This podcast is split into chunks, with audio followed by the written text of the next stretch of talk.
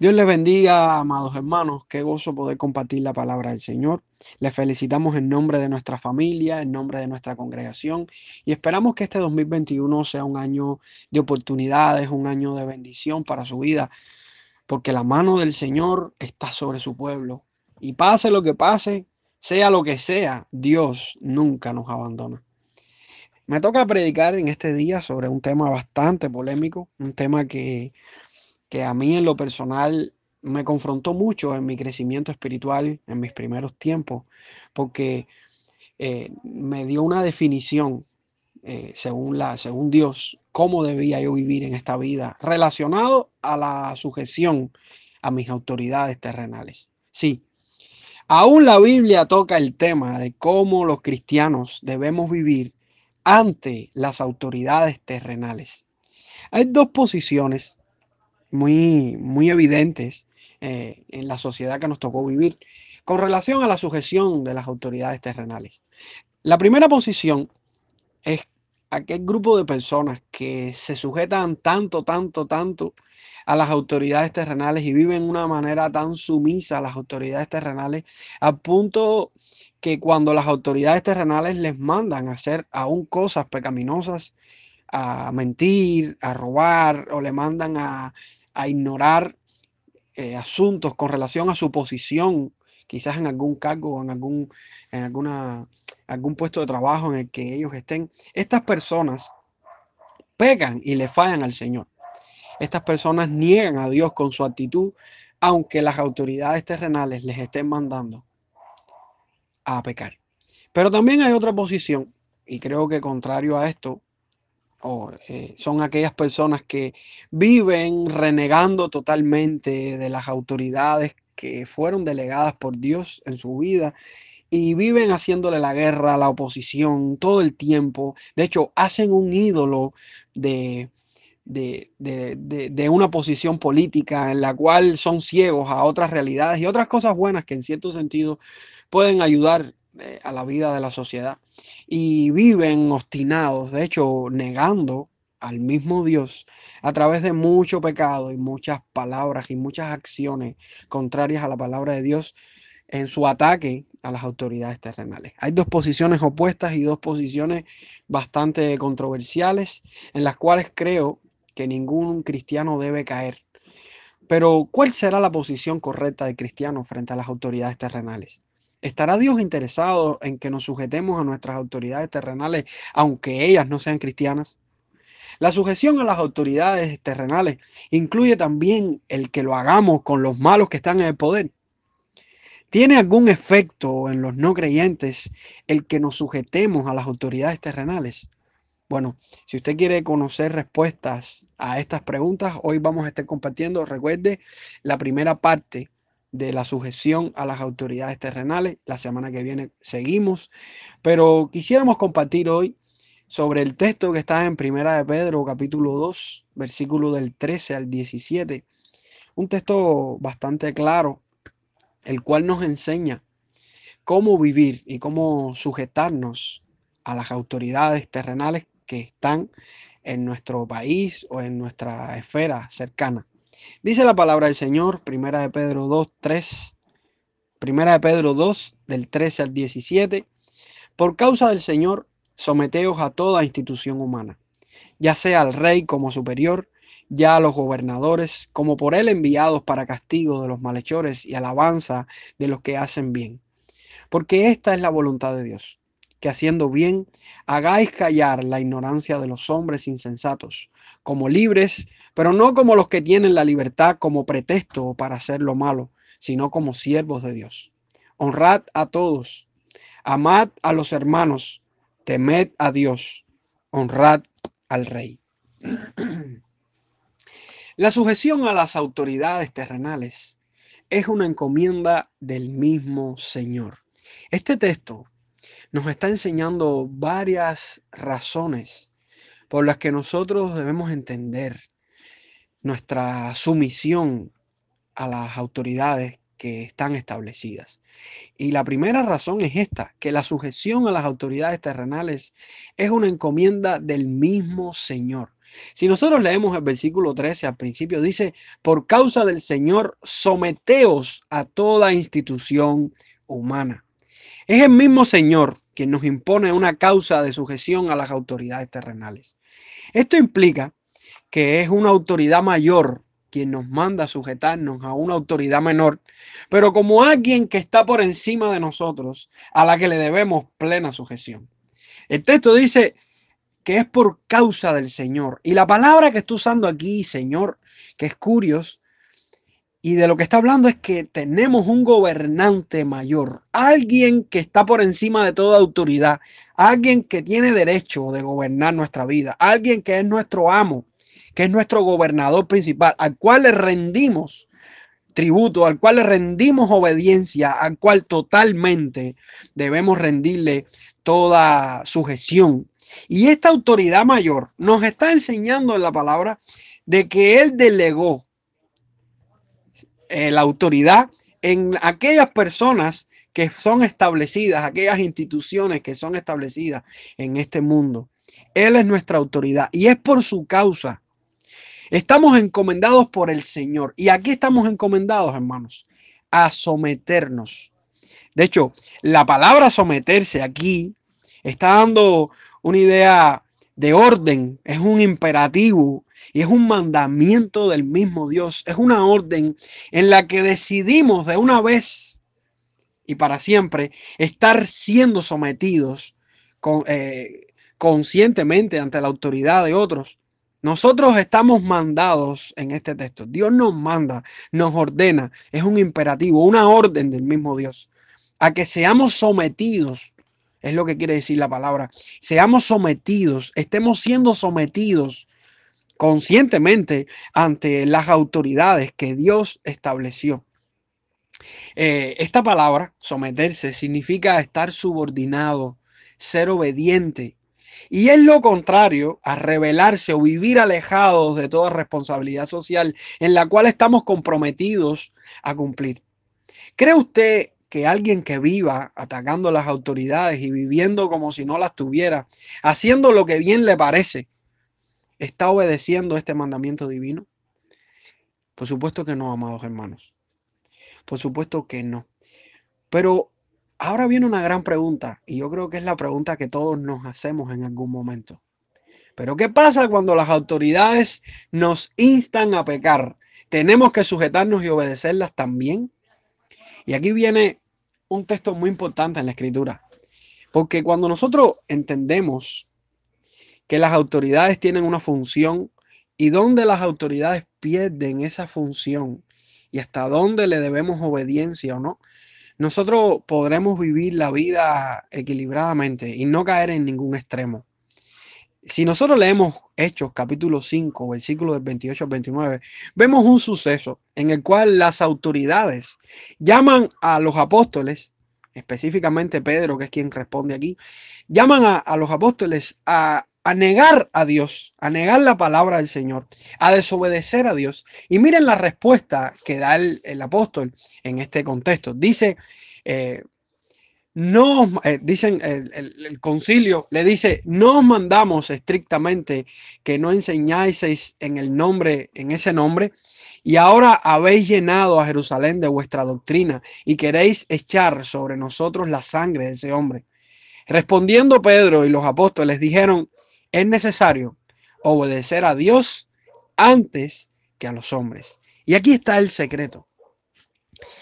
Nosotros obedecemos a las autoridades como cristianos, nos sujetamos a ellas como cristianos, pero si las autoridades nos mandaran a pecar, nos mandaran a desobedecer la palabra del Señor, tenemos la total autoridad de la autoridad mayor nuestra, que es nuestro Señor, a no obedecer ese mandamiento.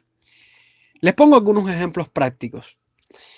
En una ocasión conocí un muchacho que venía de una familia integrada al gobierno y, atea, una familia que en un contexto en nuestro país no entendía que una persona podía ser cristiana y al mismo tiempo quizás ser revolucionario. Y esta persona tenía una mente diferente. Este, este muchacho se convierte y los padres le prohibieron ir a la iglesia.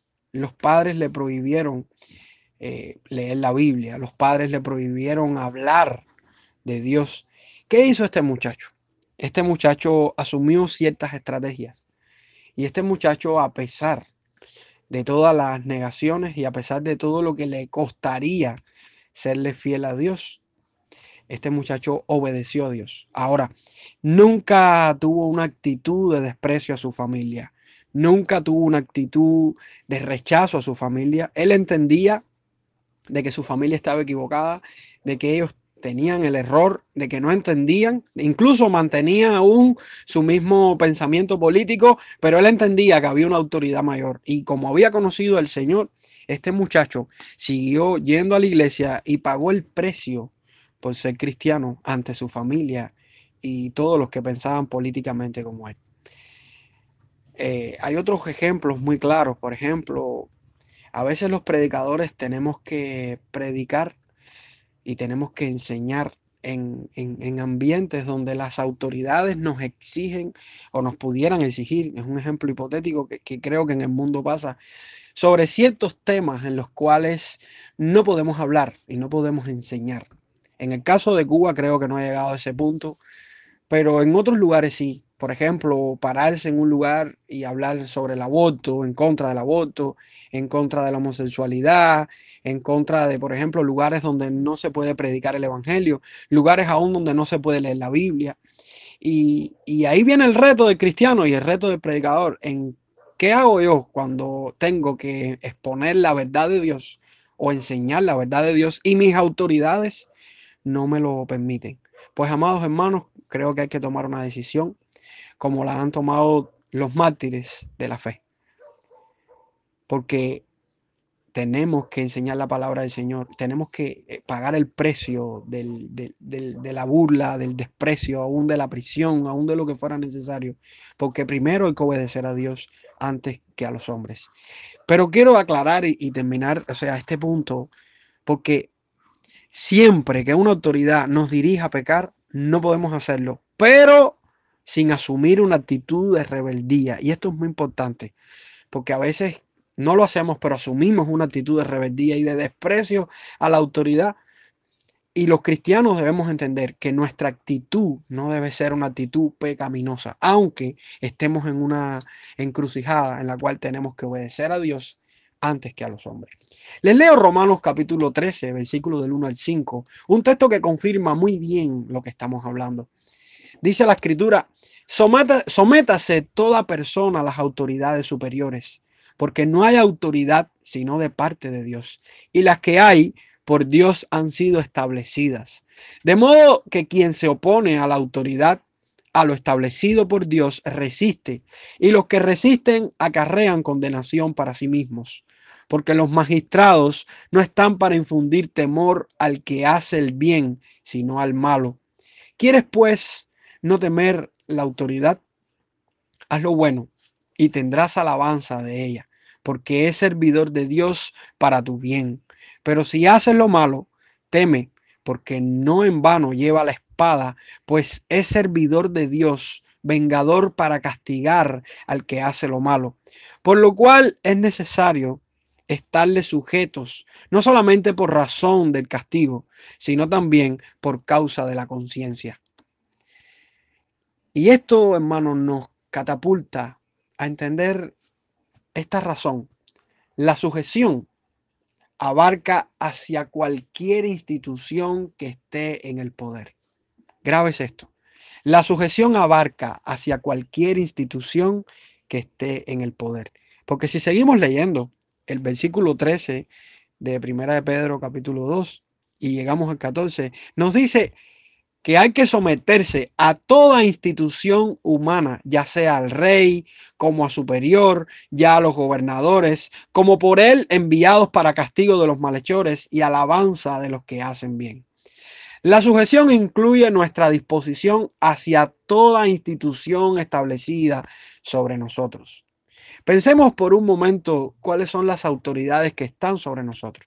un presidente, gobernadores, jefes en el trabajo, aún en la escuela tenemos maestros, el director de la escuela, toda la autoridad que esté por encima de nosotros debe y merece nuestra sujeción.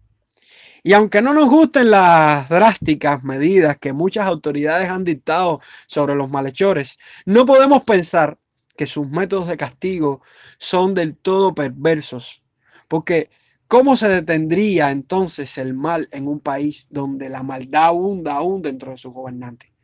Quiero decir algo interesante, porque a veces nosotros decimos, pero las autoridades a veces dictan medidas drásticas en las cuales creo que son injustas porque yo creo que esto no se debe hacer. Les pongo un ejemplo y, el ejemplo es el más crítico que les puedo poner. Muchas personas están en contra, por ejemplo, de la pena de muerte, de la cadena perpetua. Y yo le preguntara a usted, si quitaran la pena de muerte, la cadena perpetua en ciertos países, por ejemplo, ¿eso lograría que la maldad se detuviera? Por supuesto que no. Eso no, eso no quitaría, al contrario, esas medidas que fueron puestas por el, eh, eh, aún en la escritura, en el Antiguo Testamento vemos cómo existía, pero esas, esas medidas que son puestas en una sociedad corrupta, en la cual se condena a la persona eh, más perversa, a la persona que ha hecho mucho daño, esas medidas, por ejemplo, frenan el mal, frenan y detienen la maldad de aquellos corrompidos, aquellos que vienen a hacernos daño. Y en cierto sentido, disminuyen, frenan ese mal y hacen de que ese mal no suba, no crezca más de lo que, de lo que es. Uno de los propósitos de Dios a través de las autoridades terrenales es castigar a los malhechores y también a la vez el reconocimiento de los que hacen el bien. Ellos están puestos por Dios.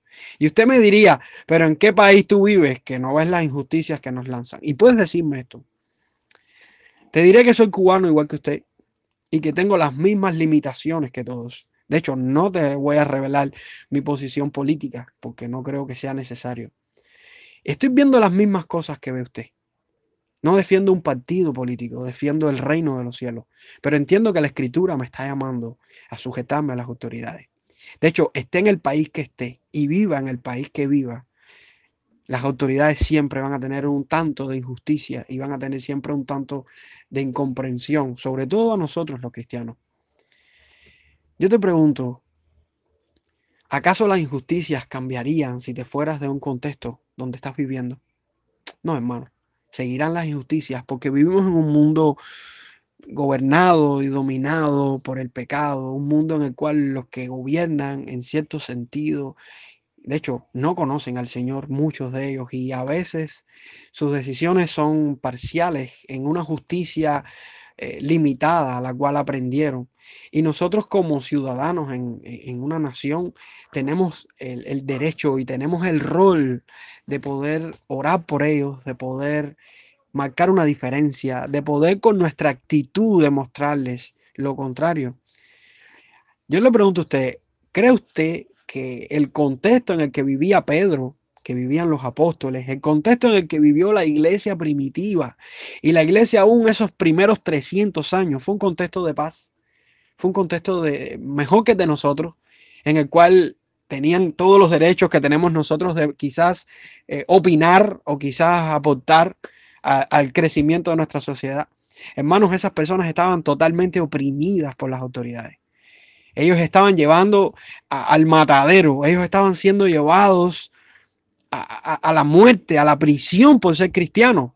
Alguno de los que está escuchando este mensaje quizás ha tenido persecuciones y situaciones difíciles en cuanto a, situaciones de, con relación a las autoridades, pero, pero muy pocos de nosotros por hablar del Evangelio ha caído preso, o muy pocos de nosotros por hablar del Evangelio ha tenido que tener martirio. Esas personas vivían en un contexto muy diferente al de nosotros. Sin embargo, el escritor está diciendo, que nuestra misión y nuestra función es sujetarnos hacia cualquier autoridad.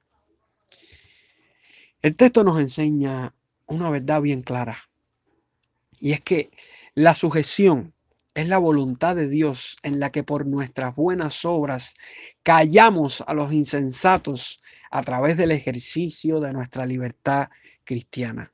Se lo vuelvo a repetir.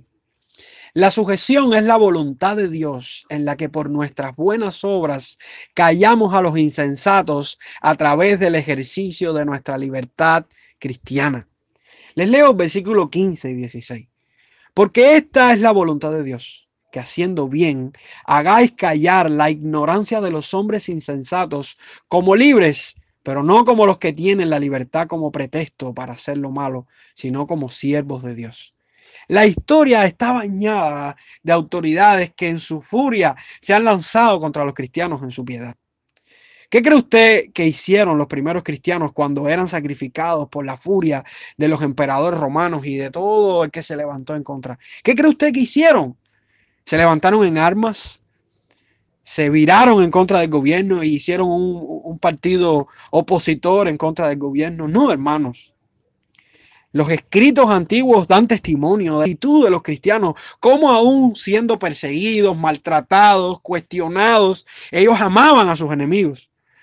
Estuve en un momento determinado indagando para publicar un libro y viendo un documental basado, eh, referente a lo que vivieron muchos pastores bautistas en, en la época de la UMAP un contexto histórico en el que, en, Cuba eh, fueron llevados muchos pastores y muchos cristianos, no solamente cristianos, sino otra parte de la sociedad, fueron llevados a un campo de trabajo forzado en el cual muchos a, la luz de esto, se viraron en contra del gobierno y se viraron en contra de, las injusticias que, que, trazaron contra ellos. Pero me sorprendió cómo estos cristianos cuando el mayor por ciento de aquellos que estuvieron ahí, se, estos cristianos se, se postularon de una manera diferente y aún vieron todas estas opresiones como, como algo enviado por el mismo Dios. Hermanos, les recomiendo un libro que se llama Dios no entra en mi oficina.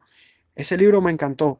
Es un libro que muestra esta realidad de los cristianos, cómo los cristianos a pesar de que debían tener odio por, por aquellos que le estaban haciendo daño, cambiaron su actitud y mostraron una diferencia en medio de ese campo, en medio de, esa, de ese lugar en el cual ellos demostraron su amor y demostraron aún el propósito de Dios al hacer buenas obras para que aquellos que le estaban tratando mal y haciendo la injusticia, ellos eh, conocieran al Señor. Hermanos, qué privilegio es poder tener esa actitud esa actitud consciente de que aquellos que aman a Dios, todas las cosas ayudan a bien y que todo lo que estemos pasando en esta tierra es pasajero y de que Dios tiene un propósito con aún las injusticias que pueden hacer contra nosotros. ¿Sabes cuál es la respuesta de Dios para callar a los que utilizando el poder en su desprecio se lanzan contra nosotros los cristianos? Dice la Biblia, el hacer el bien como respuesta a lo que los enemigos nos, deparan. Haciendo el bien, hacemos callar la ignorancia de los insensatos. Es como el texto que dice, si tu enemigo tiene hambre o tiene sed, dale de comer, dale de beber, porque harás que la cara le arda de vergüenza. Es este texto en el cual Jesús cuando fue apresado y le dieron golpe y, le, le, acusaban, no se defendía, hermanos. El texto dice que esta forma de proceder es la voluntad de Dios. No es nuestra voluntad, no está en que lo sintamos o no, no está en que lo querramos o no, es la voluntad de Dios. Nuestra, no está en nuestras posibilidades de escoger si hacer el bien ante lo que nos hacen, ante los que nos hacen mal o, o no hacerlo. No, es la voluntad de Dios. Es nuestra responsabilidad como creyentes salvados por la sangre del Cordero y como creyentes libres en Cristo. Y, quiero aclarar, el hacer el bien no significa quedar callados cuando dentro de los derechos como ciudadanos de una nación se nos da la posibilidad de reclamar ciertos asuntos en un plano de diálogo eh, pacífico, porque la constitución de tu país como la de mi país, nos da ciertos derechos. Esto no significa ir en contra, porque si la constitución de nuestro país nos da derechos de poder expresar nuestras inquietudes y de poder decir lo que creemos que está mal, lo tenemos, tenemos ese derecho. Ahora, lo que sí significa esto es que no podemos pensar de que todo está mal y de que todo lo que venga a nuestra mente para, para corregir y para enfrentar y para no sujetarnos a las autoridades nos da el derecho, no, hermanos. Nosotros como cristianos somos personas piadosas y somos personas libres. Dijo Lutero, el cristiano es un perfectamente libre señor de todo, no sujeto a nadie. El cristiano es un perfectamente obediente siervo de todos, sujeto a todos. Y aparentemente aquí hay una contradicción, pero aquí Lutero está hablando bien claro de nuestra libertad a la esclavitud que promueve el mal y al mismo tiempo nos está dando la libertad para servir a Dios y amar al prójimo. La libertad que tiene el cristiano no significa que pueda hacer lo que bien le parece cuando bien le parece. Al contrario, esa libertad consiste en tener la disposición de hacer la voluntad de Dios todo el tiempo requerido, aunque las circunstancias sean opuestas a los deseos que Él tiene. La libertad cristiana consiste en no hacer lo que queremos, sino en tener el poder del Espíritu para hacer lo que Dios quiere, aunque no nos guste mucho. Los cristianos podemos sujetarnos a las autoridades terrenales porque no nos sujetamos primeramente a las autoridades terrenales, sino a la autoridad divina, la cual nos ordena hacerlo. Y quiero que entienda, nosotros no nos sujetamos a las autoridades terrenales porque porque sean nuestras autoridades terrenales, sino porque nuestra autoridad principal, que es Dios, definió que era de esta manera como había que hacerlo. De hecho, el texto nos está situando como siervos de Dios. ¿Y sabe qué significa la palabra siervos en ese contexto? Esclavos. Somos esclavos de Dios. Y si nuestro amo nos está pidiendo, nos está ordenando que nos sujetemos a las autoridades, hermanos, tenemos que hacerlo, aunque nos guste o no nos guste. Quien se revela de manera pecaminosa contra las autoridades terrenales, solo está demostrando su desconfianza a la autoridad de Dios, quien quita y pone reyes, lo que evidencia su falta de sujeción al mismo Dios. Si usted tiene una actitud de rebeldía a las autoridades terrenales, creo que debe analizar si esa rebeldía y ese, ese estado que le quita el sueño y le hace ser impaciente ante ciertas cosas que están pasando, yo creo que usted debe analizarse, porque Dios quita y pone reyes. Y si Dios no ha quitado los reyes, ¿quiénes somos nosotros para quitarlos? En el contexto de la sujeción, la honra a todos, el amor a los hermanos y el temor a Dios son acciones que no pueden faltar en el cristiano. El texto termina diciendo, honrad a todos, amad a los hermanos, temed a Dios, honrad al rey. Hay cuatro imperativos que deben verse como valores cristianos indispensables en nuestra vida. Y no voy a detenerme a, explicar las funciones de cada uno de estos, de estas cuatro órdenes, porque hay varios comentaristas que dan eh, buenas ideas sobre la relación que tienen ellos. Pero sí está muy claro que debemos honrar a todos. El cristiano debe vivir de tal manera que las personas que le rodean puedan recibir su respeto, su obediencia, su aprecio. Yo recuerdo en una ocasión que estaba bajo una autoridad y esa persona a la cual era mi autoridad, que sabía que yo era cristiano, me probaba y a veces me trataba mal, a veces delante de todo el mundo me trataba mal y en mi complejo, a veces cuando él me iba a pedir algo, lo hacía para que todo el mundo eh, viera que él tenía control y dominio sobre mí y que a pesar de que me trataba mal, me, imponía. Hermano, quiero decirle que ah, en un principio mi complejo me, me afectaba, pero después entendí que mientras más me pedía un favor para humillarme delante de todo, mejor se lo hacía. Y si esa persona me mandaba a hacer algo, yo lo hacía mejor de lo como él me lo mandaba. Quiero decirle que mi actitud, eh, y la gloria sola es para el Señor, porque creo que todos somos pecadores y, muchas veces pequé y fallé en esto, pero quiero decirle que mi actitud en ese momento me, me llevó a ganarme la confianza de esa persona, al punto de que esa persona se volvió mi amigo. El texto dice, amad a los hermanos. Y yo te pregunto, ¿Has despreciado a algún hermano por pertenecer a un partido político contrario al tuyo? Eso sí es grave. Eso sí es grave. Porque a veces nosotros los cristianos confundimos y pensamos que todos los cristianos tienen que pensar políticamente igual que nosotros. Yo a veces me pregunto, cuando Jesús escogió a los discípulos, si Jesús estuvo pensando en esto. Y creo que no, porque dentro de los discípulos había un celote y había un publicano. Y después investigue qué pasaba entre un celote y un publicano y cuál podía, cuál, cuál desprecio podía haber entre ellos. Quiero decirle, hermanos, que es importante entender de que independientemente del partido político que usted y yo asumamos, somos hermanos por encima de todo. Y un partido político, una diferencia política no puede hacer que usted y yo no nos amemos como cristianos. Gracias a eso y a ese pensamiento hemos podido conquistar a muchas personas para Cristo. Porque a veces cuando venimos con un pensamiento, si no piensas como yo políticamente, tú no eres cristiano, porque tú crees que su pensamiento político es contrario a la fe. Hermanos, estamos limitando el reino de los cielos y el alcance del reino de los cielos a muchas personas. Tenemos que amarnos los unos a los otros, porque ahí es donde nosotros entendemos que un partido político no puede determinar el fundamento de nuestra fe. Nosotros nos amamos por encima de todo. Y tenemos que respetarnos mientras y cuando no haya pecado, en, en, cuanto no haya pecado entre lo que creemos o no. Así que hermanos, esta es nuestra responsabilidad. El texto dice, temed a Dios Recuerde que quien no teme a Dios no tendrá respeto por quienes le presiden y no actúan correctamente en determinados momentos, porque pasa, a veces las autoridades hacen cosas mal y las hacen en contra de la sociedad. Sin embargo, si usted no teme a Dios, perdón, ¿qué haría usted? Se revela contra la autoridad. Pero si usted teme a Dios, usted sabe que aún Dios permitió ese error para que su carácter sea formado. Si alguien se dispone a sujetarse a las autoridades, aun cuando éstas no, no nos están sirviendo correctamente, es porque Dios es su mayor autoridad. Y aquí estamos dando muestra de nuestro temor a Dios.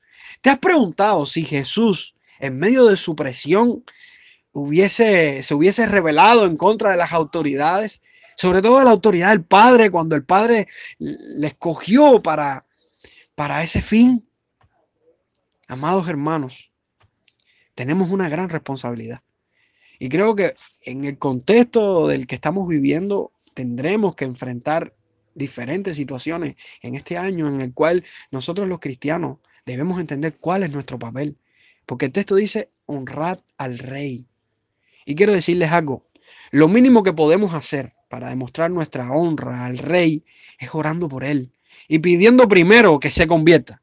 Segundo, que lleve al país a sitios seguros y sitios justos. Y tercero, asumiendo todo lo que a nuestra mano esté para ayudar en el progreso de nuestra nación y en el progreso de nuestra sociedad. Lo que sí está mal es que nosotros como cristianos estemos contrarios a todo lo, que sea justo y todo lo que sea eh, bueno y educativo para la sociedad en la que nos tocó vivir, porque al final nos toca vivir aquí y tenemos que asumir ciertas responsabilidades. Entonces, hermanos, ¿cuál es la posición correcta que asumiremos como cristianos ante las autoridades terrenales? Esto no significa que asumamos una actitud o un bando político.